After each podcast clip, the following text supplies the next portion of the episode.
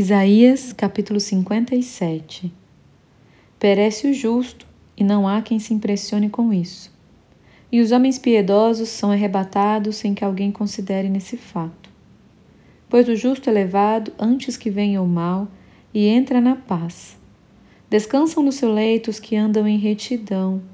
Mas chegai-vos para aqui, vós, os filhos da agoureira, descendência da adúltera e da prostituta. De quem chasqueais? Contra quem escancarais a boca e deitais para fora a língua? Porventura, não sois filhos da transgressão, descendência da falsidade, que vos abrasais na concupiscência junto aos terebintos, debaixo de toda árvore frondosa, e sacrificais os filhos nos vales,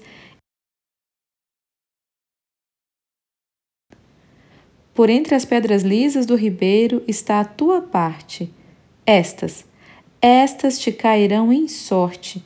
Sobre elas também derramas a tua libação e lhes apresentas ofertas de manjares. Contentar-me-ia eu com estas coisas? Sobre monte alto e elevado pões o teu leito, para lá sobes para oferecer sacrifícios. Detrás das portas e das ombreiras pões os teus símbolos eróticos, puxa as cobertas, sobes ao leito e o alargas para os adúlteros. Dize-lhes as tuas exigências, amas-lhes a coabitação e lhes miras a nudez. Vais ao reto com óleo e multiplicas os teus perfumes, envias os teus embaixadores para longe, até a profundidade do sepulcro. Na tua longa viagem te cansas, mas não dizes, é em vão. Achas o que buscas, por isso não desfaleces.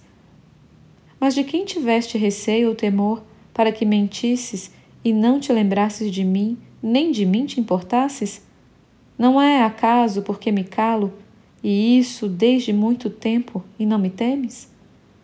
Eu publicarei essa justiça tua, e quanto às tuas obras, elas não te aproveitarão. Quando clamares a tua coleção de ídolos que te livrei, levá-los-á o vento. Um assopro os arrebatará a todos, mas o que confia em mim herdará a terra e possuirá o meu santo monte. Dir-se-á: Aterrai, aterrai, preparai o caminho, tirai os tropeços do caminho do meu povo porque assim diz o alto, o sublime que habita a eternidade, o qual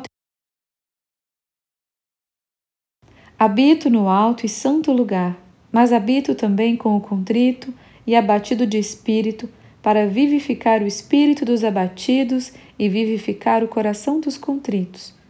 Pois não contenderei para sempre, nem me indignarei continuamente, porque, do contrário, o Espírito definharia diante de mim e o fôlego da vida que eu criei. Por causa da indignidade da sua cobiça, eu me indignei e feri o povo. Escondi a face e indignei-me, mas rebelde seguiu ele o caminho da sua escolha. Tenho visto seus caminhos e o sararei. Também o guiarei e lhe tornarei a dar consolação, a saber aos que dele choram. Como fruto dos seus lábios criei a paz paz para os que estão longe e para os que estão perto, diz o Senhor, e eu o sararei. Mas os perversos são como o mar agitado que não se pode aquietar, cujas águas lançam de si lama e lodo. Para os perversos, diz o meu Deus, não há paz.